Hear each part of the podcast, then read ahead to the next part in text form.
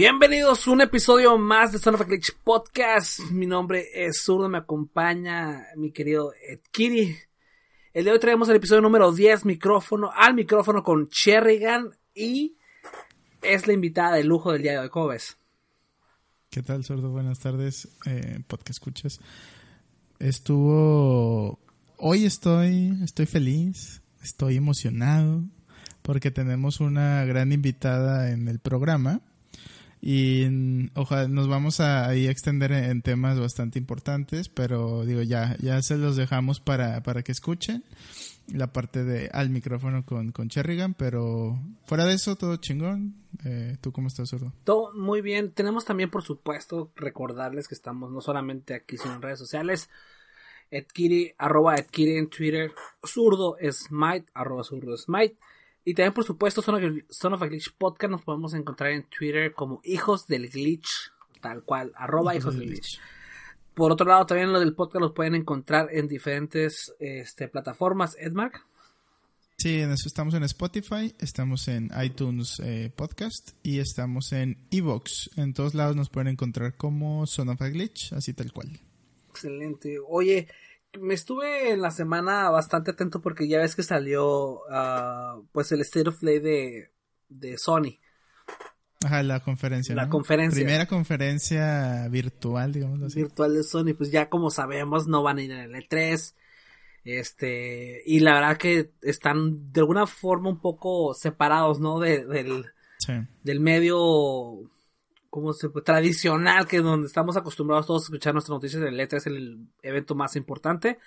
Que ya estaban, ya estaban de alguna forma un poco separados, pero ahora está, teníamos mucha expectativa de qué es lo que iba a proponer ahora que está este, haciendo su State of Play, ¿no? ¿Y cómo viste la conferencia? Vi mucho, poco contenido, por supuesto, es la primera conferencia del año, sabemos que va a haber más. Sin embargo, creo que todos nos quedamos con el sabor de boca de que iba a haber mm, más de qué hablar, ¿no? Sí, eh, como que muchos esperaban el hype de los juegos fuertes, de las IPs fuertes de Sony. Este, no sé, un Last of Us 2, por ejemplo, el Dead Stranding, algo por ahí. Pero realmente nos mostraron cosas que ya sabíamos. El Crash, por ejemplo. Nos mostraron el de Days Gone, que ya sale en un mes más o menos. Este, Mortal Kombat y puro pinche VR pedorro, este, Iron Man VR, este, cocinando VR, eh, no sé, todo VR. La verdad eso estuvo medio random, como que muy, muy forzado lo sentí yo. Este, y muy cortito el directo, la verdad duró creo que como 20 minutos, 30 minutos más o menos. 20 minutitos por ahí. Pero, digo, hablando de VR, ¿no? Tenemos a Iron Man VR que también es, fue de lo que sorprendió en el sentido de que no lo estaba esperando yo, al menos. Eh, también sí, no. es un videojuego que la verdad pues se ve se ve divertido. No creo que vaya más lejos del, del un juego más del año. Lo mismo hablamos de No Man's Sky, que la verdad le dio la vuelta muy... ¿no? Ajá, le dio la vuelta muy bien. Ahora hay mucho contenido y la gente se ve relativamente contenta, considerando todo lo que este, la discusión que hubo sobre este videojuego No Man's Sky y su contenido y su mucha, muy hablada, este, pues transformación que ha llevado a lo largo del periodo que ha existido, ¿no? No Man's Sky ahora solamente no tiene mayor contenido, sino también agrega la parte de VR que a mucha gente le gustó. Hay que decirlo, mucha gente se emocionó con esto. Y pues bueno, pues un punto extra, ¿no? Para, para No Man's Sky que la verdad no le, no le cae nada mal. Sí, lo de No, Man's Sky que no digo, no, no ofrece como un contenido extra, o sea, no es como un DLC o nuevos eh, características para el juego, sino es adecuarlo al, al modo VR este, de PlayStation. Eh, y nada más, ¿no? Pero fuera de eso, no mostraron por ahí nuevos juegos medio raritos. Este, que en el chat le ponían Graffiti Simulator a, uno de estos juegos, no me acuerdo cómo se llamaba, pero que iba como pintando paredes o no sé qué pedo. Este, eh, y nada más, o sea, fueron juegos que ya conocíamos, que ya van a salir. No mostraron ni un trailer, ni una imagen, nada de, de las grandes eh, juegos que vimos eh, o que están ahí a la espera, como Last of Us o el Dead Stranding, pero creo que por ahí decía alguien en, redes sociales de, pues ya con esto Sony dejó la vara muy baja, o sea, lo que nos presenten en épocas de 3 en su otro directo, pues no puede ser peor que este. Entonces, este, ellos mismos como que se echaron tierra, pareciera, y para después salir con un directo un poco más, este, redondo, ¿no? Pero también lo que es una realidad es, estaban probando, o sea, en este nunca habían hecho algo similar, ¿no? Digo, sabemos que Nintendo es el rey de, pues de los Nintendo Directs. Yo creo que están probando, yo creo que estaban eh, revisando, pues, desde infraestructura hasta cómo responde el público, este, la, digamos, el orden que iba a estar siguiendo el directo y demás, ¿no? Era más como un pilotito más que otra cosa. Entonces, por esa parte, pues eh, ni me afecta, ni tampoco esperaba mucho. Entonces, eh, digo, Concrete, Concrete, Genie, Concrete Genie es el nombre del juego que dices que es el Graffiti Simulator. La verdad a mí se me hizo bastante bonito en temas visuales. Fue de lo mejor, sí. A mí se me hizo muy bonito, nadie esperaba. Eh, a lo mejor no es un triple A, pero pues tiene, tiene, tiene mucho mejor pinta que el Bandy Crash Mario Kart. A mí sí, yo sí soy medio fan del, digo, yo jugaba desde el Play, este, y sí soy fan del Crash. Y aparte viene para Switch también, entonces, eh, digo, es muy diferente a Mario Kart, no es, no, digo, no tienen ni siquiera punto de comparación uno con el otro porque, pues son diferentes, cada uno tiene sus cosas buenas. Este Crash es, es tiene sus cosas positivas, su digamos ahí tiene como que su flow, su feeling solito, este, y está chingón. Pues, la verdad es que en gusto se rompen géneros porque para mí, a mí se me hizo que se les hizo un poquito tarde para un para un kart.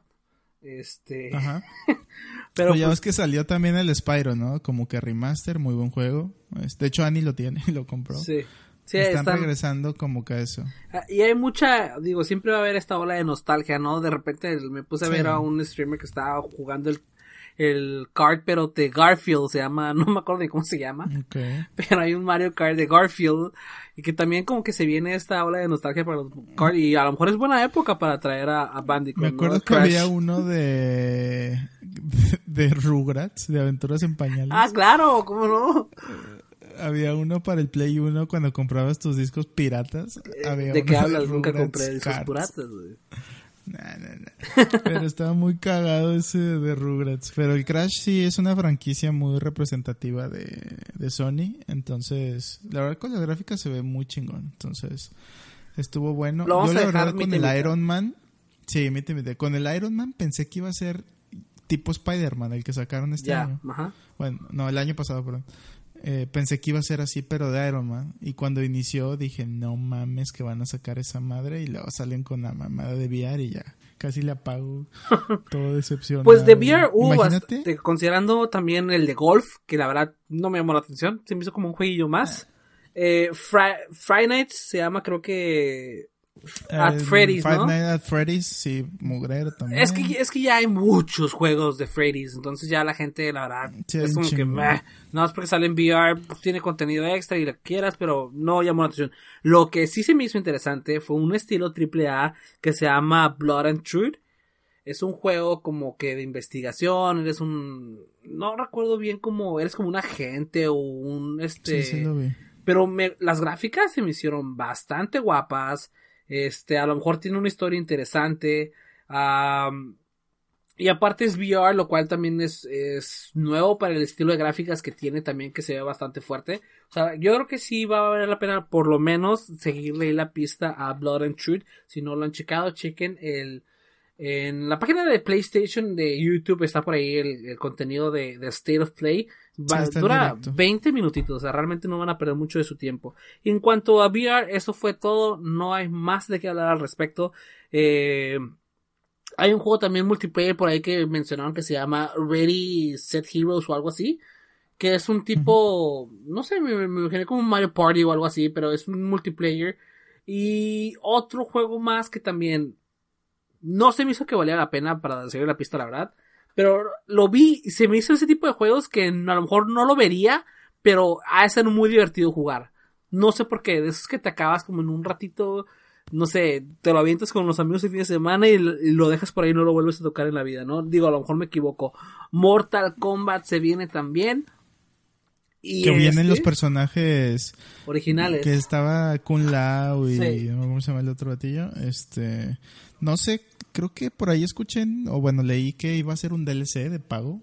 No estoy seguro, habría que revisar, pero aún así digo, para los que eh, juegan Mortal Kombat o incluso están metidos al competitivo, este, o los que simplemente son fans por jugar en las maquinitas y lo, y lo siguen, pues muy buena adición al roster de, Mortal Kombat. Yo la verdad tengo mucho que no lo juego. No, yo tampoco, no juego para nada Mortal este, Kombat. Pero me acuerdo de la película y me dio nostalgia, ¿sabes? Uh, la película que es la, la mejor peor película. Este, es, muy mala, pero muy No, no, no, no. Ese, ese tipo de películas tienen un nombre, se llaman películas de culto. ¿Sí? no es mala, no es mala, es una película de culto, es diferente. Una película serie B. Sí, sí, sí. A mí me divirtió mucho. Y ya por último, hablar de los AAA que van a salir, que se vieron bastante guapitos, fue Observation, que va a ser un, un drama por ahí. Y Days Gone, que ya sale el 26 de abril, si no me equivoco. Y también Days Gone, la verdad que sí me late muchísimo. Sí, te late. Sí, bastante. Yo creo que a lo mejor no lo voy a comprar porque no pienso comprar un PlayStation para nomás jugar Days Gone. Hasta el momento no hay nada que me diga cómprate una consola de PlayStation. Hasta el momento. Todos, todos, Pero, ¿y todo lo que salió ya, Bueno, sí, pero para eso ya tuve la consola, ¿sabes? se me, se me descompuso. Oh, ok. Y ya no la volví a comprar. X. ya, no me interesó.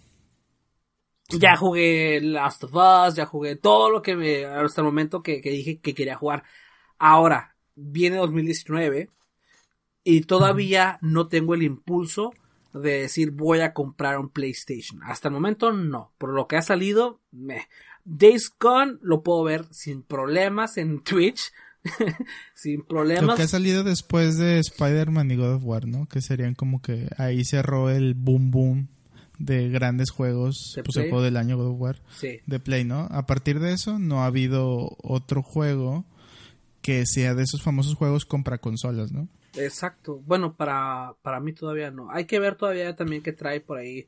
Vimos que Nintendo también trae buenos, buenas, este, yo creo que todo el mundo se está esperando, buenos títulos me refería, pero todo el mundo se está esperando a la época del E3.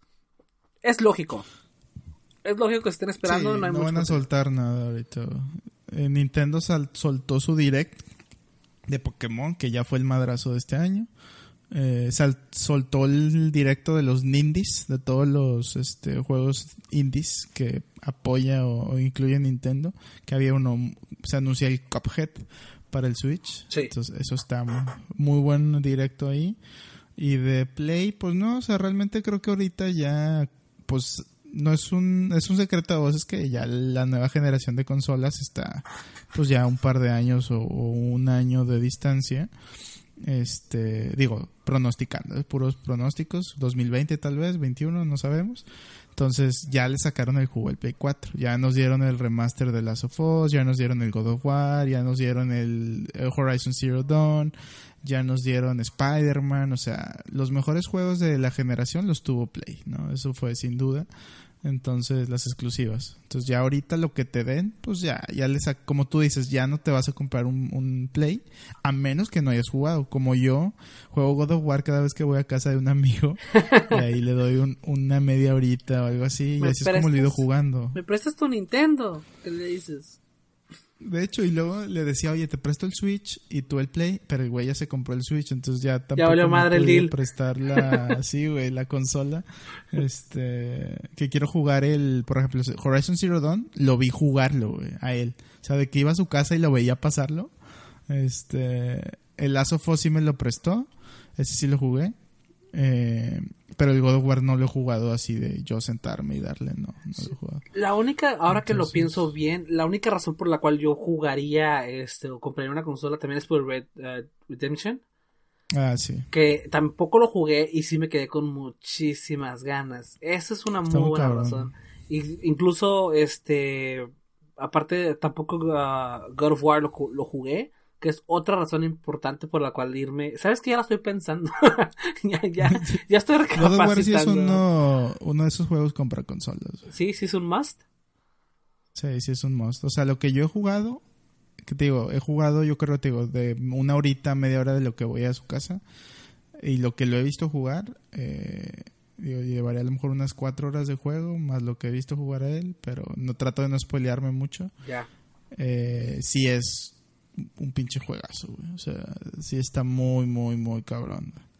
Pues por otro lado, ya hablando de, de nuevas etapas, consolas, ya ves que al principio del año yo pronostiqué muy, este, audazmente muy atrevido de mi parte decir que yo consideré o consideraba que este año iba a ser el año indicado para para para lanzar una consola, ¿no? Que para anunciar el futuro de una consola por parte, no sé, del E3 que dijera, no, pues a lo mejor no sale este año, pero pero anunciamos que tenemos este este proyecto en evento, ¿no?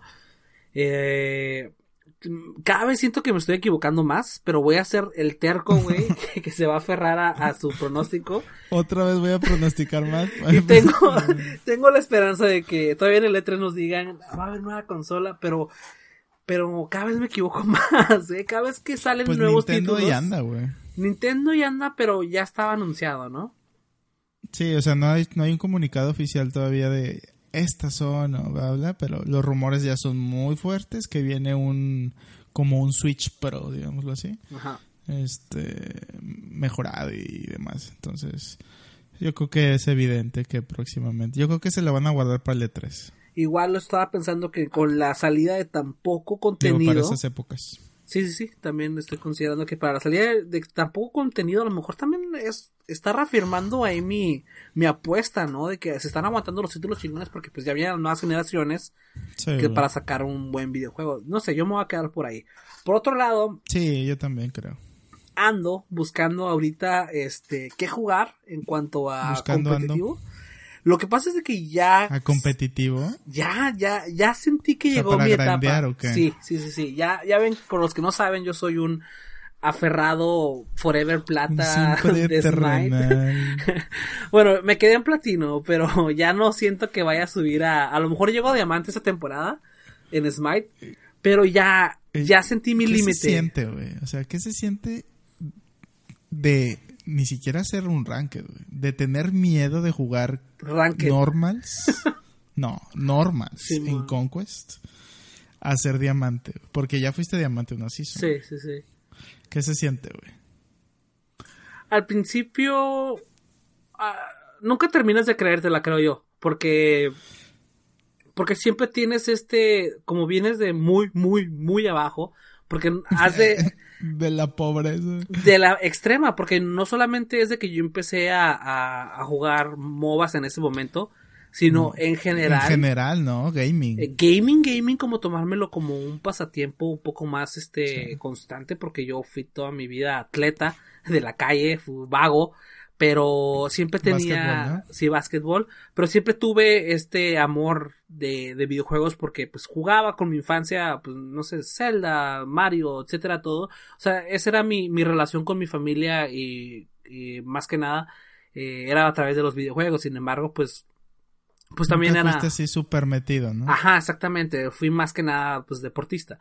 Al final regreso otra vez a, retomar los videojuegos y regreso a, pues, a Smite. empezamos con League of Legends poquito, pero después a Smite.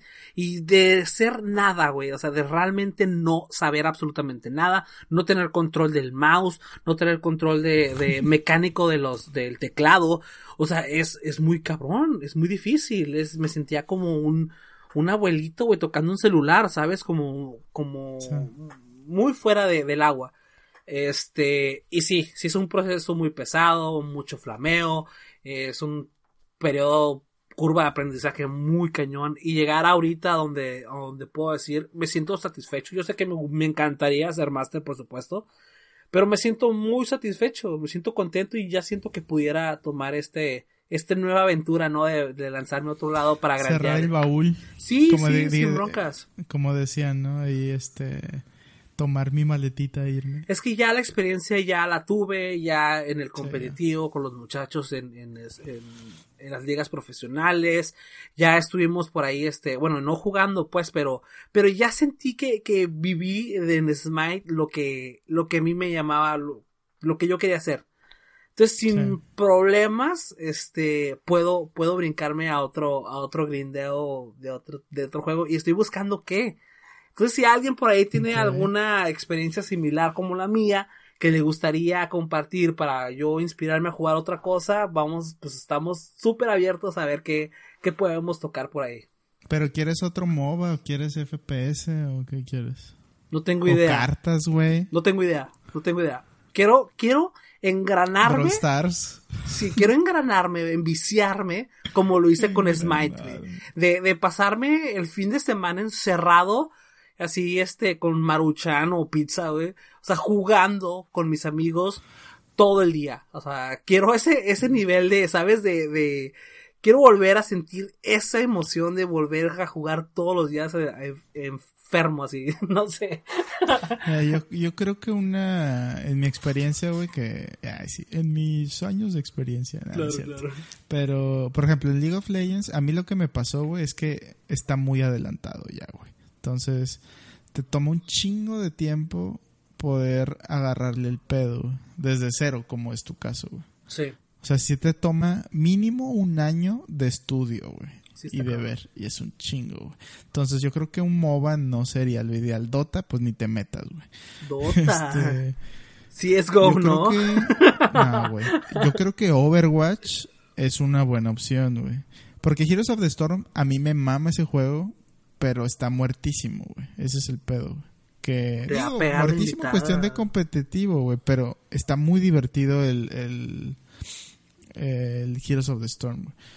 Pero Overwatch junta todo, es un FPS, no, hay personajes que no necesitas ser super pro apuntando, tienes habilidades, hay clases, ¿no? O sea, es como que un MOBA. Una buena transición.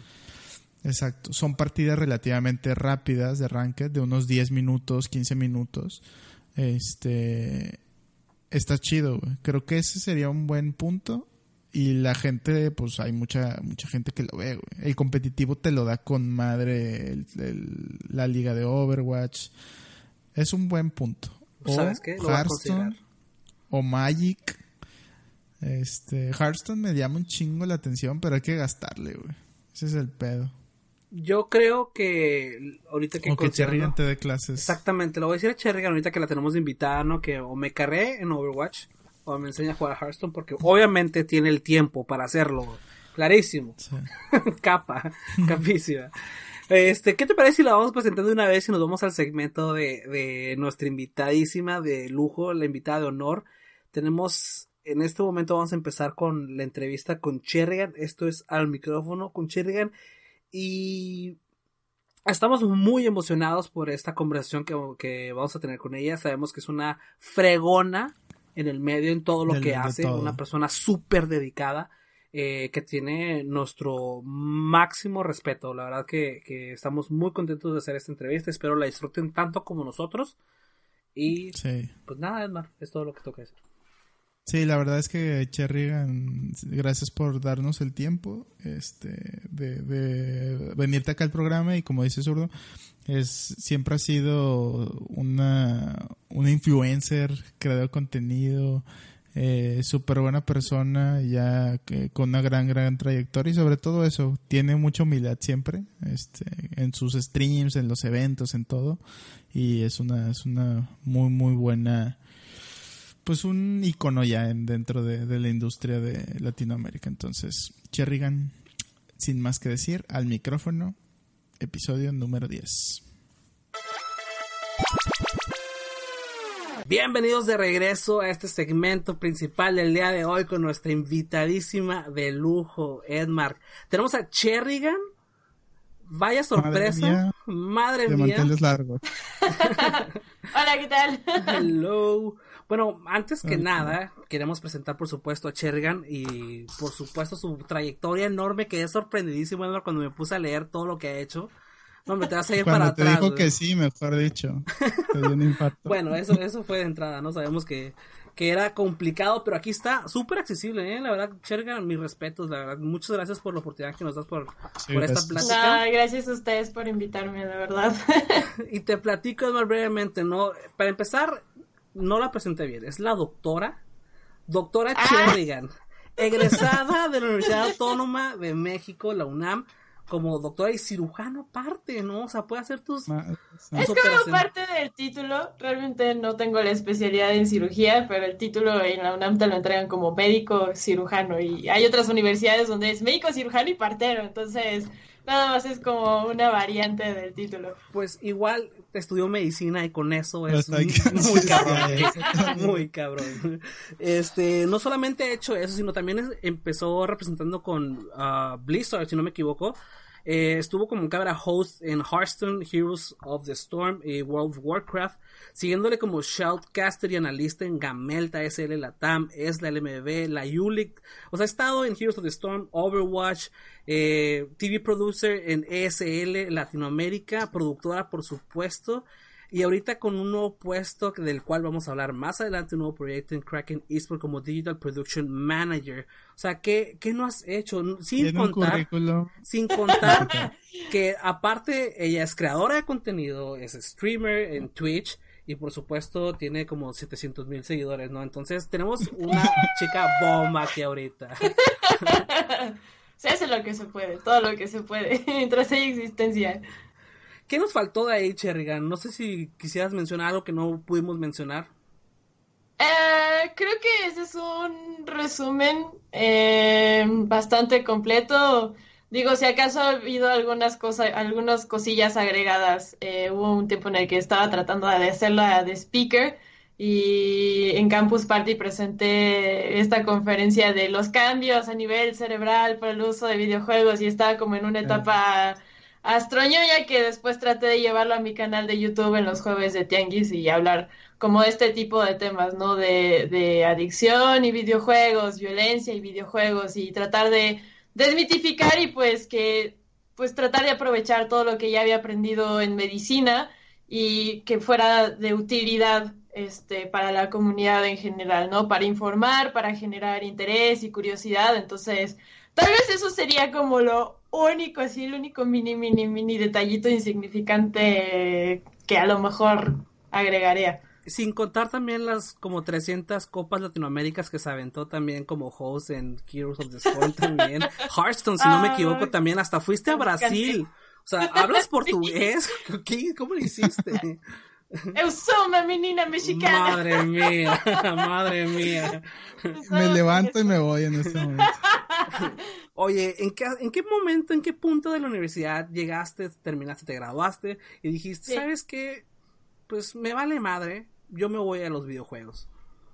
Eh, fue, fue una especie de transición porque realmente cuando yo empecé mi canal, yo estaba más o menos a la mitad de mi servicio social eh, yo me cuando yo me titulé, yo lo compartí en mi stream, me acuerdo que el stream la noche antes de que me dieran mi, mi pergamino este cósmico, estaba en mi stream, ah, ya mañana voy a titular y todo esto, ¿no? Entonces, realmente empezó como un, un experimento, yo siempre he dicho que eh, empezó como una cochinada, digo, todavía tiene cosas que arreglar, pero en, ese, en, ese, en esos primeros tiempos era una verdadera cochinada mi stream. Y era un experimento, era como que, bueno, pues tengo mi computadora, tengo más o menos un poco más de tiempo libre, pues voy a tratar de hacer un montón de cosas que no pude hacer en seis años y medio que estuve en la carrera, ¿no? Y empecé mi stream, ya tenía mi computadora armada, ya tenía una webcam y tenía un headset súper pedorro, pero pues tenía micrófono. Este, entonces lo prendí, me dio mucho pánico, fue un desastre, no pelaba el chat, no pelaba el juego, era mala en todo absolutamente porque me da mucho, como cierto pánico social. Eh, pero bueno, fue como que, bueno, pues nadie tiene por qué conocerme, nadie tiene por qué saber quién soy ni nada, esto pues es como pues para pasar el rato nada más, pero eventualmente pues fue como que mejorando en aspectos técnicos y en aspectos de mi persona también en la interacción, empezó a crecer y de repente me dieron el partnership y entonces empezaban a aparecer las marcas, ¿no? Y ahí fue cuando dije, ah, wow, o sea, no sabía que se podía hacer todo esto, ¿no? O sea, que, que existía todo este ecosistema y creo que podría trabajar un poco en esto, entonces fue como que, bueno, pues voy a echar un salto de fe y este voy a probar esto, es algo nuevo para mí, no sé si va a funcionar, pero pues le voy a dar un chance, voy a tratar de mejorar en la medida de lo posible y este eventualmente eh, mi plan original que era más bien como que dedicarme a estar en un laboratorio dedicarme a la investigación en medicina pues se descartó. O sea fue como que bueno pues creo que esto está funcionando creo que puedo aportar creo que puedo aprender y decidí literalmente echarme el salto de fe y eso fue como meses después de haberme ya titulado y todo el rollo. Yo ya estaba streameando más recurrentemente y tenías, tienes un canal de, lo mencionaste creo que en stream, Cherrigan, de medicina, ¿no? Como un side project en algún momento en YouTube. Ese, ese side project pues ya no es mío, ya quedó en otras manos. Lo pueden encontrar como área blanca y todavía sigue activo y todavía hay gente trabajando en, en ese canal y la verdad es que ese canal al final resultó siendo muchísimo más grande y, las vistas que tienen esos videos son muchísimo más grandes, ¿no? Entonces también fue como, fue gracioso porque hubo un punto en el que fue como que jalar cosas de medicina hacia el ah. medio de los videojuegos y jalar cosas que aprendí creciendo en el medio de los videojuegos hacia la medicina, ¿sabes? Entonces toda esta parte de generar una imagen, de generar contenido, de hacer todo un plan de contenidos y ponerlo en ejecución y que sea útil para alguien, fue como bilateral y fue, ha sido como una experiencia súper interesante, también medio estresante porque tienes que poner de empalmar como que dos contenidos que son absolutamente distintos, ¿no? Pero Fue, muy, fue muy gracioso porque al final ese proyecto es como un éxito absoluto y yo de nuevo pues yo ya no lo llevo y ya no tengo como que casi nada que ver realmente, pero sí, ahí está ese canal y lo pueden encontrar. Y si hay gente que estudia medicina que conozcan, le, lo pueden recomendar y les, les aseguro que les va a funcionar. Es muy bueno ese canal. Madre mía. No, pues sí, muy interesante. El, digo, que al final del día lograste, como bien dices, ¿no? Materializar algo de tu carrera y eventualmente pues dejaste ahí un bebecillo que creció y hoy es un adulto en YouTube y aparte tú tienes tu proyecto principal de streamer que a lo mejor cuando empezaste a streamear jamás te imaginaste estar o ser la cara de Blizzard para en, torneos y estar casteando, estar manejando todo o todos los esports de Blizzard básicamente eh, o si te pasó en algún momento o no sabías que eran los esports y dijiste yo solamente voy a streamear porque me gusta jugar. Eh, cuando yo empecé a streamear fue más que nada la sensación de, del experimento de voy a hacerlo. Fue, fue literalmente en fuck voy a hacerlo, total, o sea, no tengo nada que perder. Y jugar ya me gustaba, o sea, yo ya llevaba años jugando World of Warcraft. Este, ya tenía como contacto con la comunidad antes porque estaba en un grupo de World of Warcraft México, que yo creo que todavía soy administrador ahí por honores, yo creo, porque honestamente ya no le puedo poner atención. Y hay mucha gente a la que le molesta eso y no, y, no estoy en desacuerdo con ellos, pero como que ya tenía eso de estar compartiendo cosas de videojuegos con gente desconocida del internet, ¿sabes? Aunque no fuera con una cámara, pero ya era como que compartir desde un fanart, una guía, una opinión, una encuesta, organizar un mini evento este, de comunidad con esa gente de World of Warcraft México cuando fue el aniversario del grupo de Facebook, ¿sabes? Entonces, este, sí, en un, en un inicio fue así y nunca te imaginas que vas a llegar a esas, a esas instancias, ¿no? Porque es como que quién chingado soy yo para llegar a ese punto, ¿no? Sí conoces Copa América, Luego, cuando tuve así como que el mayor pool hacia los esports y hacia querer compartir y hacia querer narrar fue cuando llegó Heroes of the Storm en la beta. Entonces yo me envicié tanto en el juego, yo conocía tanto el juego, este, de tanto estarlo jugando y me gustaba comunicar lo que dije, creo que creo que podría llegar a comentarlo, ¿no? Y cuando llegué a comentar la primera partida, el primer torneo fue un absoluto desastre, o sea, te das cuenta de que hay un paso que es conocer, o sea, que te guste mucho un juego, que conozcas mucho un juego, pero que comuniques muy bien un juego es un paso completamente distinto y es una curva de aprendizaje nueva. Entonces, eh, algo que ha predominado mucho siempre es como que, bueno, quiero dar el siguiente paso y quiero dar el siguiente paso y creo que de eso se ha tratado mucho el progreso que, o sea, ya como viéndolo en, en retrospectiva, creo que de eso se ha tratado mucho mi vida en el medio de los videojuegos, así como que voy a querer dar el siguiente paso y ¡pam! O sea, como que se dan las cosas y funciona y Y de nuevo llega ese cubetazo de agua fría de wow, yo no sabía que era capaz de hacer esto, no sabía que podía llegar a este punto, no sabía que había más después de eso, ¿sabes? Entonces, eso es como, creo que es la parte más padre de todo este camino, que bueno, todo este camino son en realidad como, como cuatro años. O sea, ¿en qué año empezaste a, streamear? Eh, cuatro. Dos, pues, ah, sí, 2014. 2015. 2015. 2015, 14. El 2015. Oye, tu primer evento, ¿cuál fue? Primer evento público que te invitaron. El primer evento que me invitaron como Cherry Gun fue en el EGS de hace tres años, si no me equivoco. ¿Qué hiciste ahí? Eh, eh, hubo un booth de Twitch, que es el único EGS donde ha habido un booth de Twitch. Este, me invitaron, me invitó EGS y, se estaba armando la comunidad y ahí conocí por primera vez a muchos de los streamers. Conocí, por ejemplo, a Tortilla Squad, conocí a Cibrel, conocí a Argy, Conocí a mis primeros suscriptores que todavía siguen ahí, algunos suscritos, moderadores. Este, yo estaba así como, ¡ah! Me invitaron a un evento y estaba súper emocionada, ¿no? Porque era como que yo ya medio, a lo mejor existía para alguien o, lo suficiente como para ir a un evento. Es, es como la emoción de la novatada, ¿no? Entonces, estábamos en el bus de Twitch y estábamos conviviendo y haciendo talk shows y eh, conociendo a la comunidad y andando ahí por el evento y, cono o como que toda la experiencia de conocer por primera vez a la comunidad y ver quién es la persona detrás de todos los tags que están escribiendo en el chat es, es algo muy extraño la primera vez, pero es algo súper padre. Ok, ¿cuál fue ¿cuál fue el evento en que más nerviosa te pusiste y por qué? Ay, bueno, aquí sí, el que se lleva de calle todos los eventos es la, Copa, la primer Copa América de Hearthstone a la que fui el año pasado. Era la primera vez que yo hosteaba Hearthstone. Y mi problema con Hearthstone era que era probablemente el juego que menos dominaba en conocimiento en general y que yo sabía que la comunidad es muy demandante. Pero bueno, realmente la comunidad de cualquier juego que sea muy apasionada va a ser demandante, porque lo mínimo que esperan de alguien que está presentando un show del juego que aman y que les encanta es que lo conozcan muy bien y que sean igual de apasionados, ¿no? Entonces, a mí me intimidaba mucho esa parte porque hasta cierto punto yo sentía como que yo no era tan digna de presentar ese juego para una audiencia que era como súper, súper apasionada, ¿sabes? Entonces, como que yo muchas veces a lo mejor he tenido como un sentido de respeto hacia la comunidad.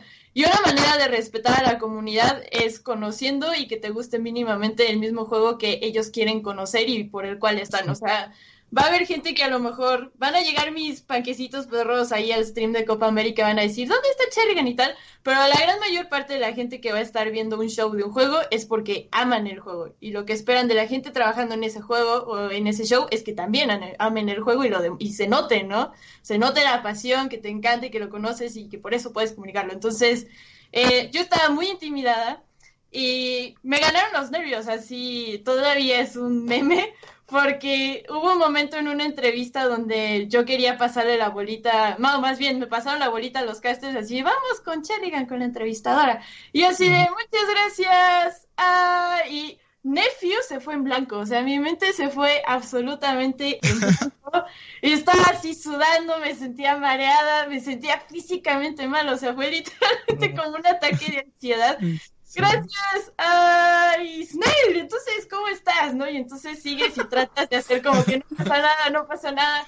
Y solamente estaba pensando en el chat, en el LUL. Sí, en el, chat.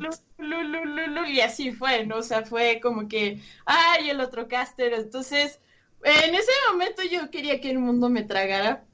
Ya después hizo un meme muy bueno del otro caster y dije, bueno, pues ya la cagué, ya ni pedo, pues vamos a, pues vamos a hacer un meme de esto, ¿no? Pues si lo vamos a, recordar, pues al menos que sea con risas. Entonces, pues ya para la siguiente ronda de preguntas fue así, muchas gracias, Neil, y el otro caster también, y así. y de alguna forma se convirtió en un meme al final y este y sigue siendo yo yo lo recuerdo y me da mucha risa todavía me da pena este pero sí ese yo creo que fue el pináculo de mis nervios así que de plano me ganaron me ganaron durísimo Digo, y una vez que te pasa, yo creo que pierdes el, el miedo totalmente, ¿no? Porque lo vives. ¿Y qué es lo peor que te puede pasar? Ya me pasó, o sea, ya me pasó a lo que sigue. Ya o sea, vamos, digo, no vas con la expectativa de equivocarte o de cagarla constantemente, te preparas, ¿no? Pero te das cuenta de que no importa si tú te equivocas eh, o si tienes un error honesto, es algo que se puede arreglar y que incluso se puede convertir en un momento muy divertido, ¿no? Entonces, como que le vas perdiendo el miedo a, a los errores y como que dejas de estar demasiado consciente de cómo estás haciendo las cosas, te va saliendo cada vez más natural y estás más habituado como perderle el miedo a la, a la cámara, ¿no? Y a ver, yo creo que también influye muchas veces que estás como en una, como por ejemplo, una Copa América, con una, un publisher como, como Blizzard, ¿no? Y traes como que toda esta lluvia de ideas en la cabeza y al momento te bloqueas, ¿no? Exactamente, así, tal cual. Y después de ese evento, Cherrigan, no, digamos que te cambió o digamos tu relación en cuestión de, de, una empresa tan grande como Blizzard? Porque vemos nada más pues el stream y se acaba y listo, ¿no? Pero ha de haber un trabajo impresionante que Shinjo nos ayudó también a entender más de eso. ¿Cómo es trabajar para Blizzard? O sea, digo, obviamente a, a lo mejor hay cosas que no puedes decir, pero ¿qué es trabajar para una empresa de ese calibre?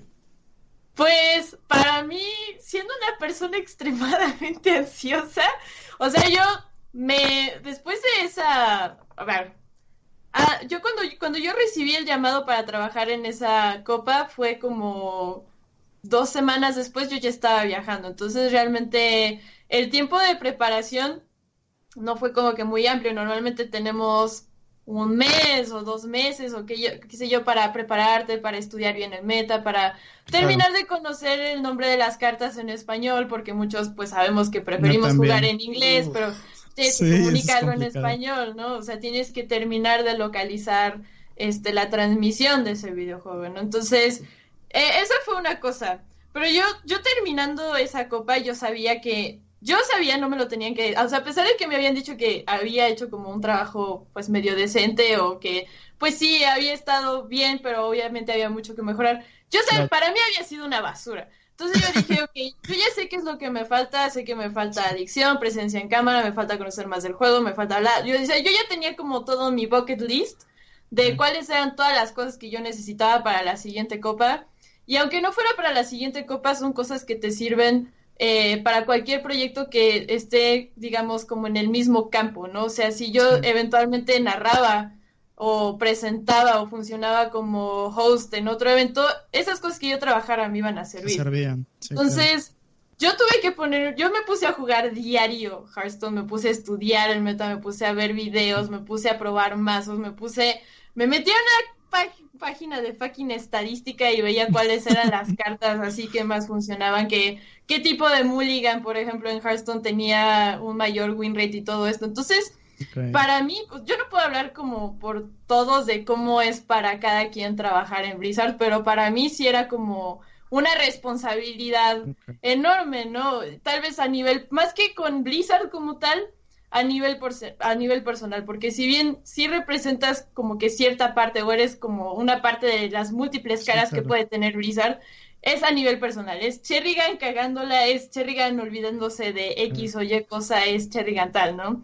Este, y entonces para mí era como un compromiso enorme y es eso, o sea, llevo, a veces eh, hago hojas de Excel con los datos de los jugadores, con qué mazos llevan, con cuál es el porcentaje de win rate de cada mazo, con contra cuáles mazos son más débiles. Y entonces, durante las transmisiones, yo me siento así enfrente de la pantalla o enfrente de los casters o enfrente de los jugadores y veo qué es lo que están jugando todo el tiempo. Y si no entiendo algo, yo iba con un narrador o iba con una persona como, digamos, experta en el campo que a lo mejor tal vez no te proporciona un número, pero sí te proporciona un punto de vista diferente y tienes que aprender y tienes que entender por qué. Y entonces ese era mi approach personal, o sea, yo estaba como que todo el tiempo tratando de recolectar la mayor cantidad de datos posibles, tratar de entender de la mejor manera posible el juego, porque algo, algo muy interesante de Hearthstone y que me encanta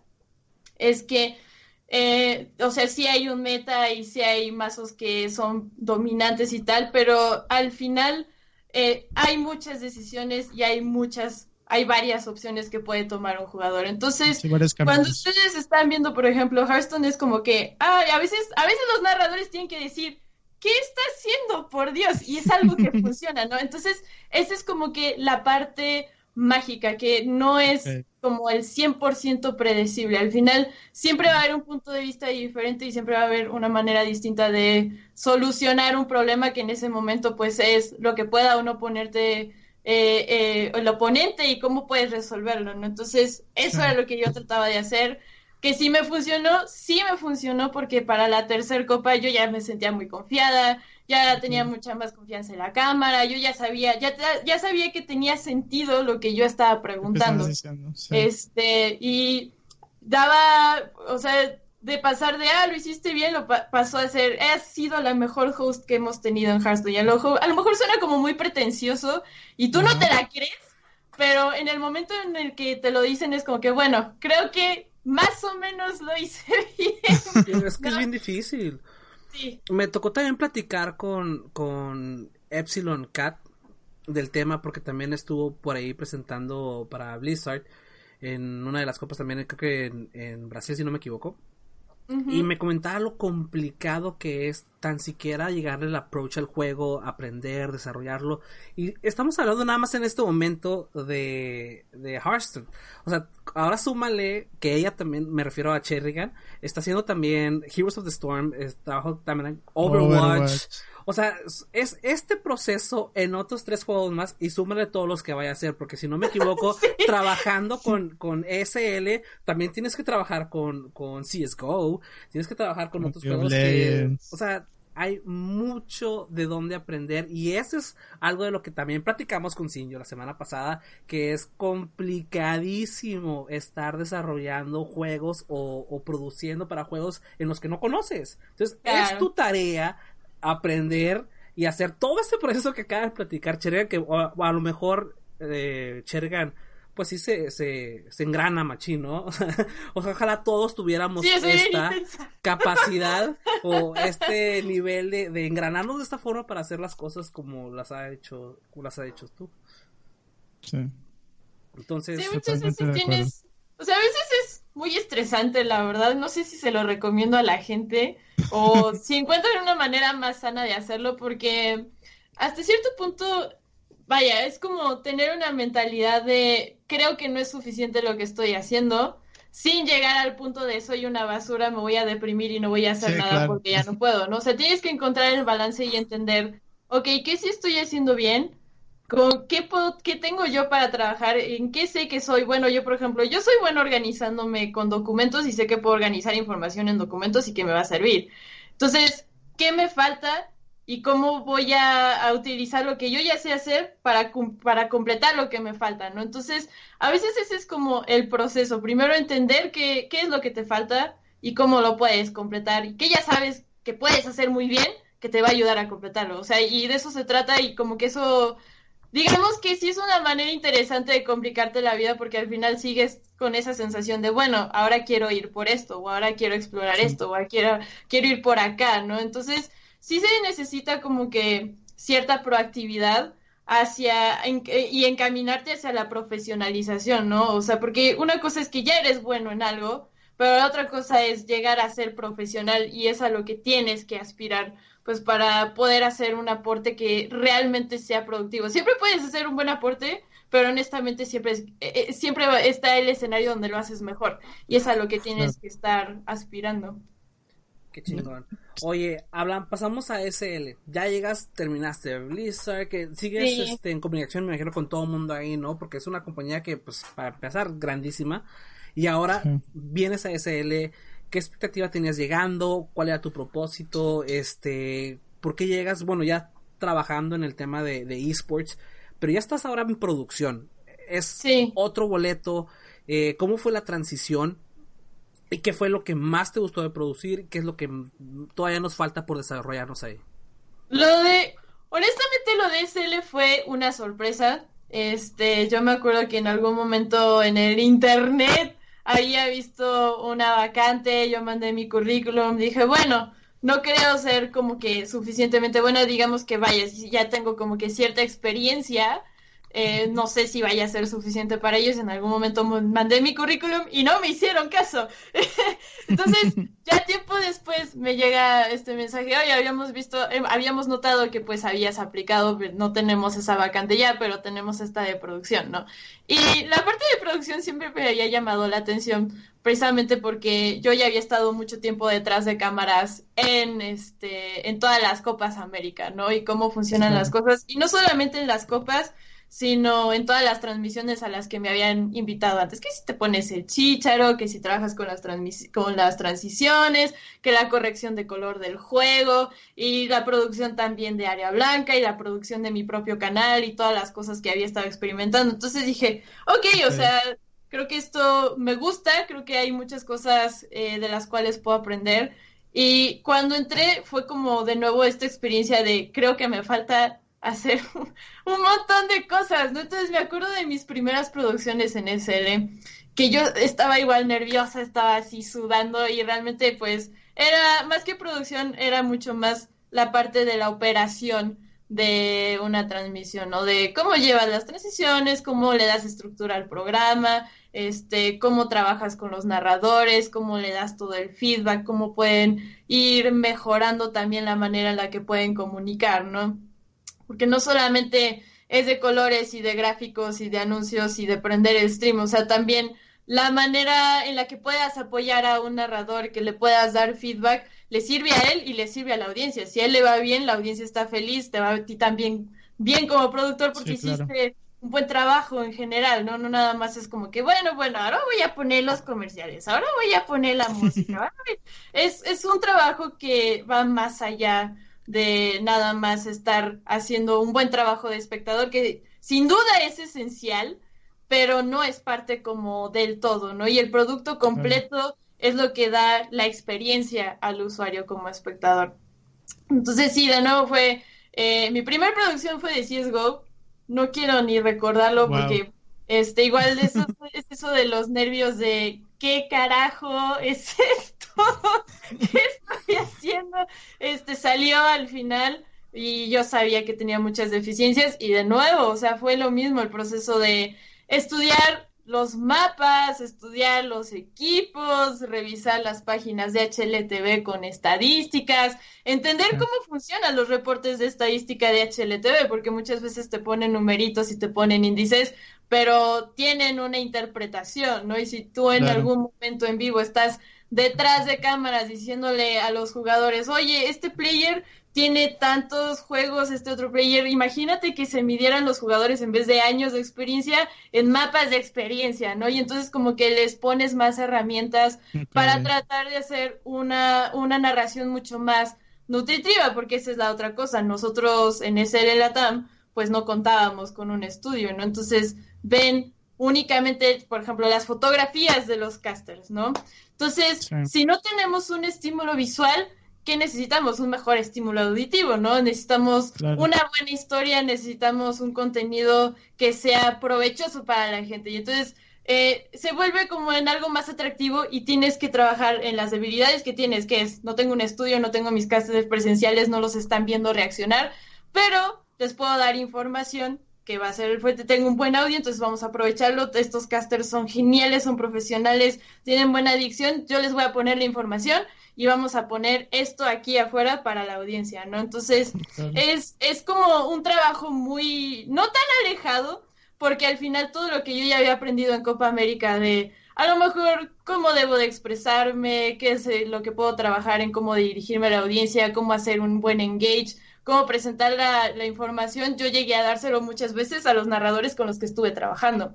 Entonces, es de nuevo como que llevar, así como que ir juntando cosas en tu maletita del viaje de los esports que tanto has estado aprendiendo y de repente sacar una cosa y se lo prestas, o sea, lo pones ahí a alguien nuevo que tal vez no lo tiene y dices, toma corazón, utilízalo, esto es para ti, te va a servir y es por tu bien, que es el feedback. Y, y así vas, pues también educando y mejorando a la comunidad que quiere entrar y que no sabe cómo.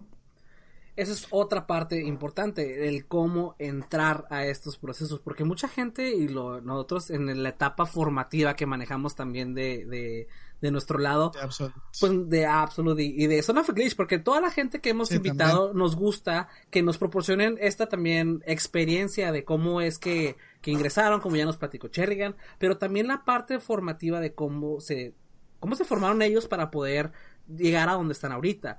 La parte importante de, de dónde tomas tu retroalimentación, cómo recibes la retroalimentación también, porque hay mucho feedback que no siempre va a ser positivo, siempre va a haber gente que te va a estar jodiendo, ¿no? Y, y a veces tratar de tomar o, o decidir de dónde vas a tomar tu feedback para poder mejorar o desarrollarte, pues también es un tema muy importante considerando que a lo mejor el mejor feedback no está en el chat o a lo mejor no está en Twitter, ¿no? O incluso incluso este dentro de las personas que están dentro de la industria, pues no siempre, pues no siempre, la verdad, no somos como muy apegados uno al otro y no nos damos este, este, eh, pues feedback positivo, ¿no? Hay mucho detrás de todo esto y la parte importante para, para mí también es de dónde saco la información para yo mejorar. Cherrigan, ¿quién fue para ti una influencia que dices, yo aprendí mucho de esta persona, a mí me, me ayudó a desarrollar, o este equipo de trabajo, este, o a lo mejor podemos hablar, pues, a lo mejor en este aspecto me ayudó esta persona, en este aspecto me ayudó esta organización, etcétera. ¿Cómo sentiste que fue tu desarrollo profesional en forma de formación? Yo creo que a la primera persona que yo le agradecería eh, haber tenido una influencia en mí es a Horus. Horus TV, el narrador de StarCraft que anda todos los días anunciando WCS. Él yo creo que fue la primer gran influencia que yo le dije, oye, este rollo como que me llama la atención, no sé por dónde empezar. Me recomendó un libro de Red Eye y me dijo, léelo, esto es así como muy básico, pero es una buena manera de empezar. Este, a veces practicábamos juntos. Fue la primera persona con la cual yo narré un presencial y la verdad es que yo era un desastre todavía y él tanqueaba muchísimos, eh, a veces de mis errores y hacía como que mucho más sencilla esa parte donde estás aprendiendo y como que todavía te sientes muy inseguro, ¿no? De exponerte al público, de cagarla y de no ser suficientemente bueno. Él fue la primera persona, la verdad, y siempre le voy a estar eternamente agradecida y más que influencia, pues es una amistad muy grande que se ha forjado a lo largo de los años todas las Copas América y desde los streams de Heroes y todo este rollo, ¿no? Entonces él fue la primera persona. Eh, después, yo, pues, esto ha sido como que siempre gracias a mi ansiedad social o mi ansiedad personal de, este, o cierta como perfección medio obsesiva de necesito mejorar esto y necesito hacer esto y necesito hacer aquello.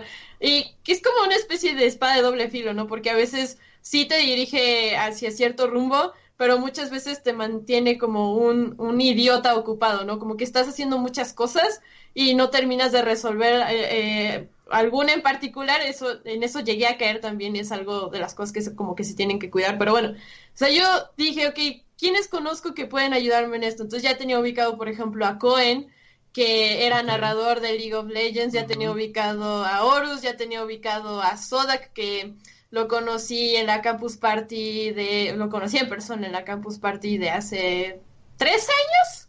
Este, había un Heroes Challenge donde estaba Esla y él me invitó a narrar y dijo, órale, pues vente a narrar. Ese fue mi primer presencial que pues narré con Horus y todo.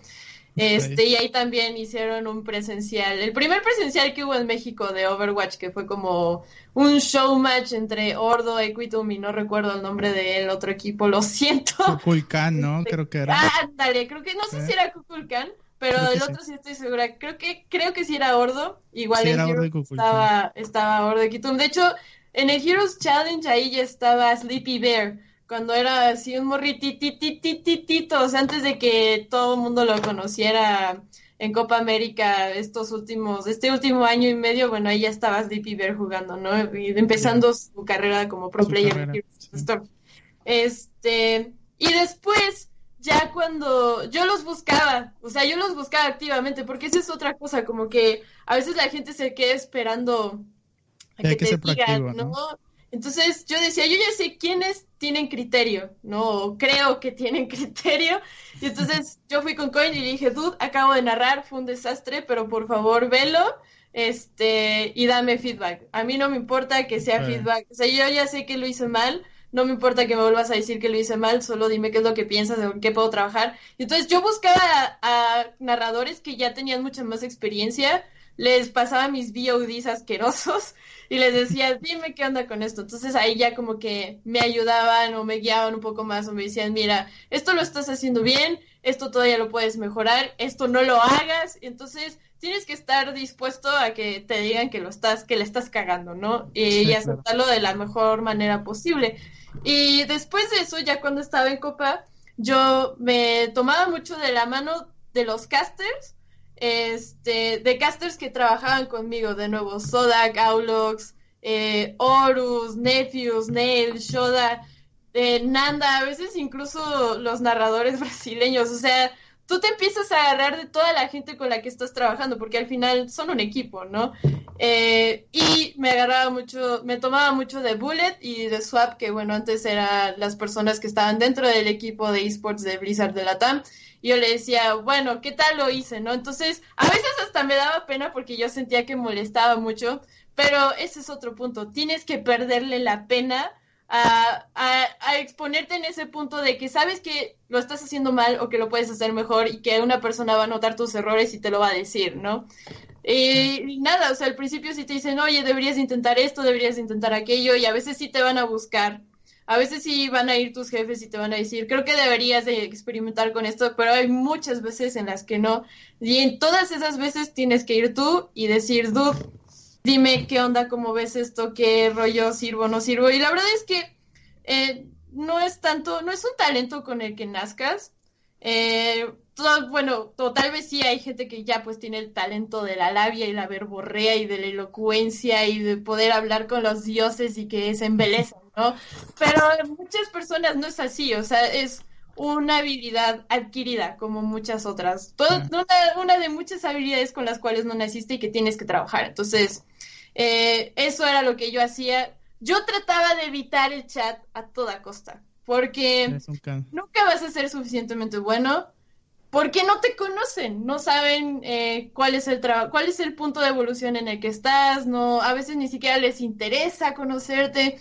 Entonces, debes de tener como que una coraza bastante fuerte para estar dispuesto a leer el chat y, saber que a lo mejor Está difícil. Ver, ¿no? O si, o si lo vas a ver, pues tener un buen filtro para ver qué es lo que puedes tomar que dices, ok, creo que eso sí vale la pena, pero muchas veces no va a valer la pena. Entonces yo sí yo trato de evitar el, chat de Twitch, ya hasta que haya pasado el evento, que ya se me hayan pasado los nervios y que sé que voy a ver el chat con la cabeza fría, entonces sí, voy y lo leo, pero antes, no, no, no, es un no, no para mí, o sea, igual y otras personas sí lo aguantan, pero yo lo evito a toda costa. Es lo que ya pues, Sí, no, digo, ya, la verdad es que, digo, yo en general creo que zurdo y, y yo te seguimos desde, desde hace tiempo y sabemos pues todo el, digamos que el camaleón que ha sido dentro de tanto en streams, te fuiste a la parte de esports, en toda la producción y demás, y platicábamos, ¿no? Que hoy estás eh, abriendo puerta en un nuevo proyecto, lo cual reafirma este profesionalismo que, que venimos eh, eh, comentando a través del podcast eh, que se llama Kraken Esports, ¿no? Por ahí escuché un poquito del proyecto eh, que va por ahí de una plataforma, ¿no? Pero más, eh, quitando el tema técnico, a mí lo que me llamó la atención, digo, me voy a permitir como que explicar un poquito, es el tema de potenciar a los chavos o a los talentos mexicanos que no tengan la oportunidad de poder brincar su carrera a un tema presencial, ¿no? Ya sea por que viven en un sitio de México donde es muy chica la ciudad o no, no hay torneos o incluso pues no tengan la posición económica para viajar, ¿no? Este, pagar inscripciones, viáticos, etcétera, ¿no? Eso me llamó muchísimo la atención y me gustaría ver y que nos comentara Cherrigan qué hace Cherrigan en esta visión que se me hace súper interesante y que hace falta que alguien la diga y se plantee firmemente eh, en desarrollar jugadores. Bueno, creo que es un proyecto, voy a decirlo, creo que es un proyecto muy ambicioso y una de las razones por las cuales yo decidí quedarme con ellos es precisamente por el proyecto que estaban presentando. Es esta nueva plataforma que cuyo target no, no solamente es el pro player, porque tenemos todos estos torneos donde va a llegar MKLeo y va a ganar siempre Smash, donde va a llegar Gumi y va a ganar en todos los fighting games, en Injustice o en lo que sea. donde vamos a tener de nuevo a los mismos equipos de League of Legends ganando los todos los torneos de League of Legends disponibles, donde vamos a tener a Teris ganando en Overwatch contra Ordo Equitum, o siempre como que estas finales clásicas, ¿no? O sea, realmente queremos que el target y que haya también oportunidad para los jugadores casuales, o sea, que sea un punto de entrada para el jugador casual. ¿Cómo van a ser los detalles? Creo que todavía no lo puedo revelar, pero va a ser durante los primeros días de abril, si no me equivoco, por ahí a partir del 5 o 6 de abril, donde se van a revelar como absolutamente cada uno de todos los detalles de esta plataforma. Y es una manera mucho más sistematizada de poder ofrecer esto. Entonces, cuando a mí me presentaron este proyecto, yo, dije, esto está increíble. O sea, eh, como que me da mucha confianza precisamente porque eh, ofrece oportunidades para todos, ofrece oportunidades para el jugador casual que a lo mejor no sabe cómo entrar o no sabe qué le falta o no tiene el incentivo, y están los incentivos también para los pro players, pero entonces no vamos a tener a pro players, este, ahora sí que grindeando a los estos pobres jugadores casuales que dicen, pues para qué voy a competir si de todos modos ya sé que siempre va a ganar el mismo, ¿no? ¿Para qué me voy a tomar la molestia? ¿Para qué este voy a dar ese paso si ya sé que me van a estompear?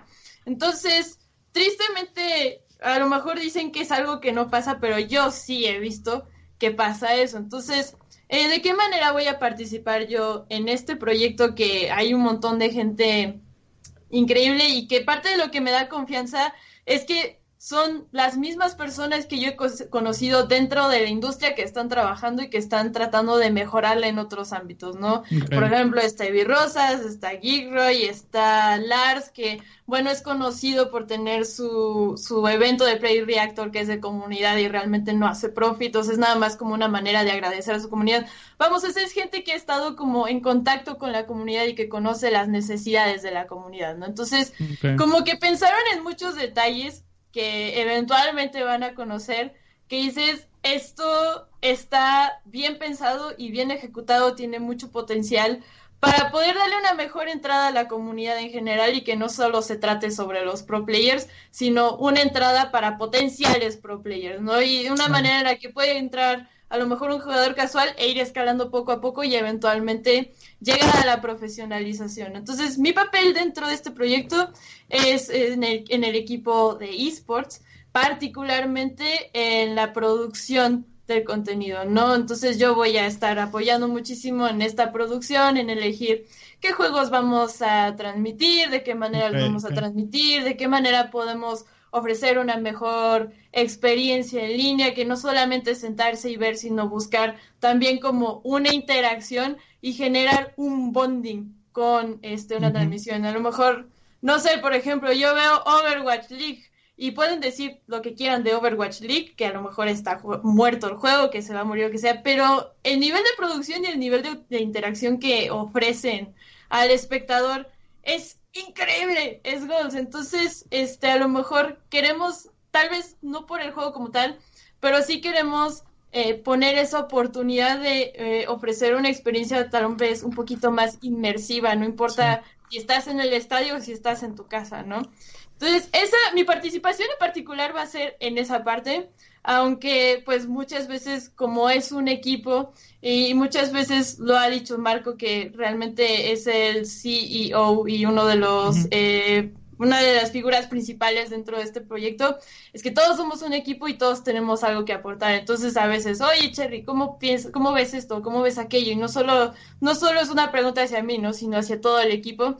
Y es una discusión constante de cómo podemos ofrecer una mejor experiencia, tanto de la plataforma como de espectador, como de contenido, como en todos los aspectos posibles y todas las áreas de vida que tienes como como gamer, que a lo mejor es una palabra que no me gusta, pero me quiero referir a ese sector, ¿no? Como una persona que es geek, como una persona que tiene un aspecto social, como un aspecto que, que ama sus juegos, que ama su comunidad, que ama eh, ver un buen torneo bien producido, con buena narración, con unos buenos assets, que sea bonito, que escuche bonito, que pueda interactuar, o sea, queremos ofrecer así como que todas las posibilidades. Pues hablando justamente de, de Overwatch en particular, que hay mucho, pues hay mucho, se habla mucho de Overwatch, pero también el sistema de producción que tiene es increíblemente fuerte. No solamente eso, acabo de ver la noticia que van a lanzar en Filadelfia el nuevo estadio, no sé si supieron. 3.500 espectadores tiene capacidad este nuevo centro de... Sí. Está increíble la forma. Es verdaderamente impresionante y a lo mejor van a decir, ay, ¿cómo crees? Em, a mí me tocó, fui muy afortunada de haber ido a esta última BlizzCon el estadio dedicado a la Overwatch World Cup estaba lleno. Tenías que llegar temprano si es que querías alcanzar a entrar. Llegaba un punto en el que se cerraban las puertas y a pesar de que ya estaban cerradas las puertas, había un montón de gente afuera alrededor de una pantalla viendo Overwatch. Entonces, esa sensación de comunidad y esa sensación de familiaridad que te da un estadio de que puedes echar desmadre con un montón de gente o de simios que tienen la misma pasión que tú. Es increíble. Y estar haciendo estas inversiones en estadios, eh, simple y sencillamente, bueno, a lo mejor para ellos funciona bastante bien, a lo mejor a nosotros nos falta todavía un poquito más de coerción como comunidad, ¿no? O sea, dejar de negarnos un poco y dejar de tirarnos tantas piedras y de repente como que sí hacer un poco más de coerción. Pero esa experiencia del estadio es de verdad de lo más, lo más impresionante, de lo más divertido y me encanta que ya lo estén haciendo en otros lados porque si se hace en otros lados a lo mejor llega a ser una inspiración para nosotros también, entonces es importante que ya que ya se esté dando eso. Y no, y luego el, el yo fui a la final de la, la ex LLN cuando todavía estaba Joyce Toys Havocs y eh, Lion Gaming, fue una final ahí en el, en uno del DF, pero no me acuerdo cómo se llama, este, y la experiencia fue mi primera experiencia. De hecho, fue en el primer año que fundamos Absolute. Yo no sabía nada de League of Legends más que que era un MOBA. Veníamos de Smite. Y llegar al estadio con la pantalla en medio. Estaba Skyshock y Nosfe eh, narrando la final tener a un chavo al lado de mí diciéndome, oye, ¿qué nivel eres? Y yo, soy un noob, no sé qué estoy haciendo, mi cuenta es nivel 1 y que te expliquen en el estadio que ruge el, el lugar en donde estás, fue algo que yo dije, es que no, o sea, no me imaginaba yo la, la, diferencia de ver un evento así, ¿no? Y firmando autógrafos y entras con tu refresco y tu comida. y, o sea, es una experiencia brutal que la vivimos aquí en México. Y como dices, muchas veces la gente le huye, ¿no? Igual en Monterrey vinieron a Pabellón M. Casualmente mis papás estaban de visita, no pude ir. Los llevé a Pabellón M y para ellos fue como, porque hay publicidad, fila, gente de, de esto. O sea, mis papás entienden un poco. Y sé, es que no me, no, me no me imaginaba yo que se escuchara el rugir de la gente gritando desde acá afuera, ¿no?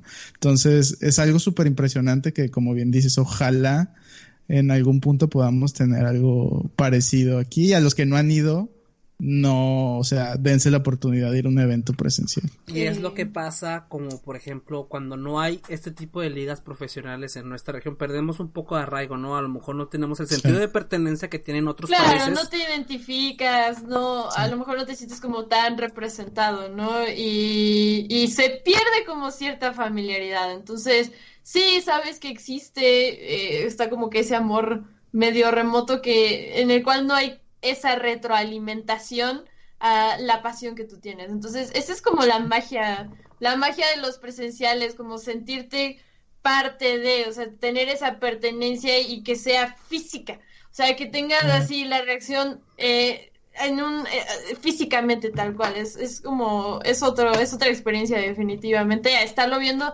y decir, ah, no manches, ay, no, y como, como, gritándole al televisor viendo este le, un, partido de fútbol, bueno, pues sí, medio se emociona, pero vivir así la euforia colectiva en ah, persona es, otra experiencia completamente. Y eso es lo importante de este tipo de proyectos que a lo mejor te traen esta experiencia de, de torneos que a lo mejor no se viven aquí en la región como es Overwatch y poderle transmitir eso a la gente con un casteo profesional, con una liga para gente amateur que muchos les da, por supuesto, es normal. Tú vas empezando un juego, quieres competir, pero no quieres competir contra Michael Jordan de, de Overwatch, ¿sabes? Porque sabes que, que te va a ir mal y que te humillen a nivel nacional o internacional o eso, pues no, a nadie le gusta, ¿no? Nosotros lo vivimos en nuestra parte de organización de torneos cuando hicimos torneos para la comunidad, donde metíamos, combinábamos también a los equipos profesionales con amateurs y mucha experiencia de ese tipo era gente que decía, es que no quiero entrar porque pues me va a tocar jugar contra esta persona y yo pensando como, como una persona competitiva, porque nuestra primera experiencia de Edmar y yo fue competitiva jugando digo, oye, te estamos dando la oportunidad de medirte contra los mejores de, de ¿sabes? O sea, para ver dónde está el agua. O sea, es, es, no te emociona y no, no, gracias. No, yo sé que soy malo. Entonces, para unos es una experiencia muy, pero para otros no. Y hay que tener mucha, después de eh, nosotros vivir esto, pues te das cuenta de que la gran mayoría que juega, que es más del 90% que juega eh, un videojuego con ligas, o competitivo, este, no son profesionales y no son jugadores 100% competitivos, son personas amateurs que les gusta como alguien que se agarra su equipo de fútbol o básquet y se van al parque y juegan un torneo local, ¿sabes? Amateur. Entonces es súper importante darle la entrada a la gente que está en este nivel, que tiene ganas de competir y a lo mejor no saben que no van a ser profesional, pero les gusta mejorar. O sea, es, me encanta el proyecto, creo que me, me encantó la idea del proyecto, la verdad. Felicidades. Felicidades, Cherry. Yo solo soy un pedazo chiquitito, así chiquito. Y pues sí, va a haber mucho que trabajar, obviamente también va a haber mucho que mejorar. Y ahorita está la aplicación en beta, me parece, entonces es una parte muy importante, ¿no? De estar testeando y de estar viendo si funciona bien la plataforma, si se podrían mejorar muchas cosas. Y aquí precisamente es donde se necesita mucho de la participación de la comunidad, porque al final es algo que está hecho para ustedes, ¿no? O sea, hecho para la comunidad, para que ellos tengan una interacción, para que encuentren y se y, puedan aprovechar como todas estas herramientas que están ahí pero que no sirven de nada si no se utilizan. Entonces, eh, vamos a estar como, ahorita me parece que está en beta, eh, entonces es toda esta fase de estar testeando, de estar probando, de estar dando feedback y la participación de la comunidad es súper importante. Durante beta y ya después en lanzamiento y que esté bien instalada y todo, también es importante la participación de la comunidad porque de nuevo, ahí están todas las herramientas, pero si la gente no las aprovecha, bueno, pues ya es otro tema. ¿Dónde puede seguir la gente el proyecto? Eh, me parece que pueden encontrar, o sea, obviamente pueden seguir todas las redes sociales de Kraken Esports. Eh, en la página web es www.krakenesports.gg y ahí van a encontrar digamos, todo lo que está ahorita. También está la tienda, están un montón de funcos, no sé, hay un montón de cosas, la verdad, pero así es como pueden empezar a seguir el proyecto. Y en Twitch, pues por ahora estamos teniendo algunas producciones pequeñas. Cuando se lance la plataforma y tengamos esta cantidad masiva de torneos, pues también esperamos tener una cantidad masiva de producciones de torneos para la comunidad y que puedan ver y puedan aprender y puedan divertirse. Este, y eso esperamos que sea más o menos a finales de abril. Pues ya lo oyeron, gente. ¿eh? Estemos muy pendientes también de las redes sociales. También, por supuesto, pueden y deben de seguir a Cherrigan. En Twitter la tenemos por ahí arribita y dice Cherrigan. También está en Twitch. Hace stream también en la semana. No sé si hace diario, pero hace seguido. Este, la pueden ver jugando Overwatch también junto con Marillolo. Uno ahí su romance jugando los viene viene con el Oscar en Overwatch. y también, por supuesto, agradecerle muchísimo por haber venido a darnos la oportunidad de platicar con, contigo, con ella y por supuesto darle difusión también a todas las chavas fregonas que están dándole con todo ahorita en las plataformas sociales. Tenemos también recordarles que hay un evento el fin de semana eh, donde vamos a estar trabajando junto con Bernick en un torneo de chicas en Smite. Eh, para todas las chicas que están trabajando o buscando trabajar o su pasito ahí al competitivo, pues tenemos este espacio para ustedes por Facebook, en la página de Burning, por supuesto, ahí en Smite. A ver si nos pueden apoyar también con la vueltita. Señores, esto fue todo el día de hoy. Muchísimas gracias nuevamente, Cherrigan, mi estimado. Ay, gracias a ustedes, gracias por invitarme, encantadísima. muchas gracias a ti, Cherrigan, por el tiempo y digo, todos los proyectos que nos contaste, te deseamos la mejor de las suertes. Gracias. Y que vengan muchísimos muchísimos, más. Y de nuevo, pásense a sus redes sociales y a su stream, que la verdad siempre buen cotorreo y sobre todo la comunidad que tienes, la verdad es que es muy, muy buena onda y, nada, nada tóxica, que se reconoce mucho. Entonces, pásense por allá a su stream y siempre te, te hace caso en el chat, Cherrigan, cotorrea, súper buena onda. y de nuevo, gracias gracias a ustedes, chicos. Muchas gracias. Esto fue todo por hoy, señoras. Esto fue el episodio número 10 al micrófono con Cherrigan, Son of a Glitch Podcast. Nos vemos la siguiente semana. Hasta luego. Hasta luego.